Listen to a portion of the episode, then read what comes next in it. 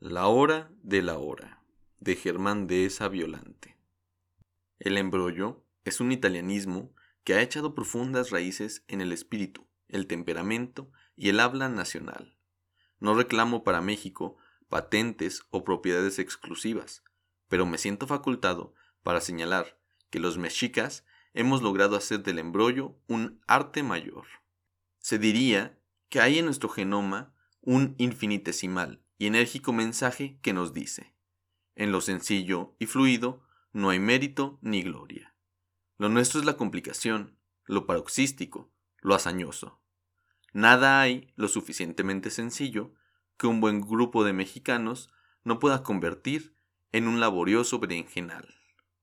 Ahí tienen. Es un decir. Espero que no lo tengan. A mi amigo Pepe, que en los años 60 era el feliz propietario de un Renoir Dauphine, cuyas partes se mantenían reunidas nada más por el amor que se tenían. A Pepe le gustaba ir a Cuernavaca, y alguna vez cometí el grave error de acompañarlo.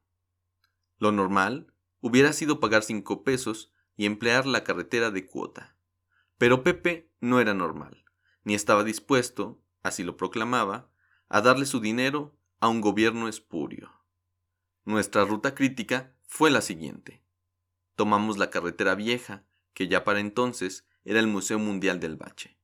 A cierta altura, Pepe, con infinita audacia, se lanzaba a campo traviesa con gravísimos daños para el auto, sus ocupantes y la fauna silvestre. Ya con los cachetes, como los de Castañeda, desembocamos en la carretera de Cuota y en ella recorrimos unos 50 kilómetros. Antes de la caseta de cobro, Pepe volvió a invadir las zonas boscosas.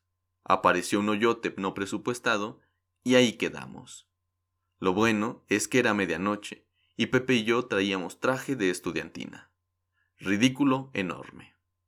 Sin contar el daño emocional, la grúa y la reparación del automóvil costaron 1.500 pesos, que le tuvimos entonces que dar a un talachero más espurio que el gobierno. Creo que este es un magnífico ejemplo de la astucia mexicana y de nuestra capacidad congénita de encamotamiento. Hay 100 millones de historias como esta en la República desnuda. La del horario de verano no es salivazo de cotorra. Sin demasiadas dificultades ni daños perceptibles, los mexicanos aceptamos ajustar nuestros horarios a los tiempos que rigen mayoritariamente la marcha del mundo. Tan sencillo resultó que comenzó a crear enormes desconfianzas. Si era tan simple, no podía ser bueno para nosotros.